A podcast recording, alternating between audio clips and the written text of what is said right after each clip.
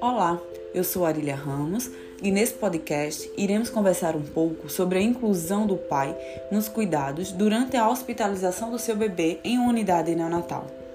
Em 2008, o Ministério da Saúde lançou a Política Nacional de Atenção Integral à Saúde do Homem, tendo como um dos principais objetivos promover ações de saúde que cooperem para o entendimento da realidade específica masculina nos seus contextos socioculturais, políticos e econômicos.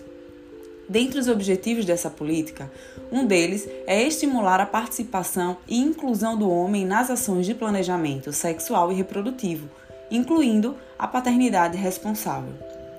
A paternidade é uma experiência que precisa ser construída e também ensinada.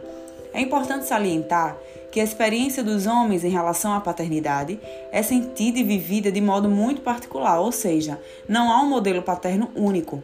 Existem diferenças de percepção em função da sua cultura, da sua classe social, da idade dos pais, por exemplo.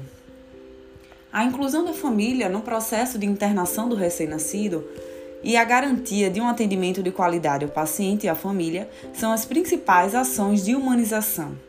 Quando se trata de hospitalização do recém-nascido, os pais são personagens fundamentais no processo de desenvolvimento da criança e o vínculo pais-filhos deve ser incentivado. A participação do pai durante o processo de hospitalização do filho em uma unidade neonatal faz-se necessária não apenas como um visitante, mas como uma constante na vida do filho que demanda atenção. O pai poderia, deveria participar de alguns cuidados, por exemplo, banho, amamentação ou troca de fraldas, tal como ocorre com a figura materna. O profissional de saúde tem papel fundamental na conscientização e inclusão do pai no processo de cuidado do seu filho. Essas ações, quando realizadas, auxiliam o fortalecimento de vínculo não apenas com o filho, mas também com a mãe de seu bebê.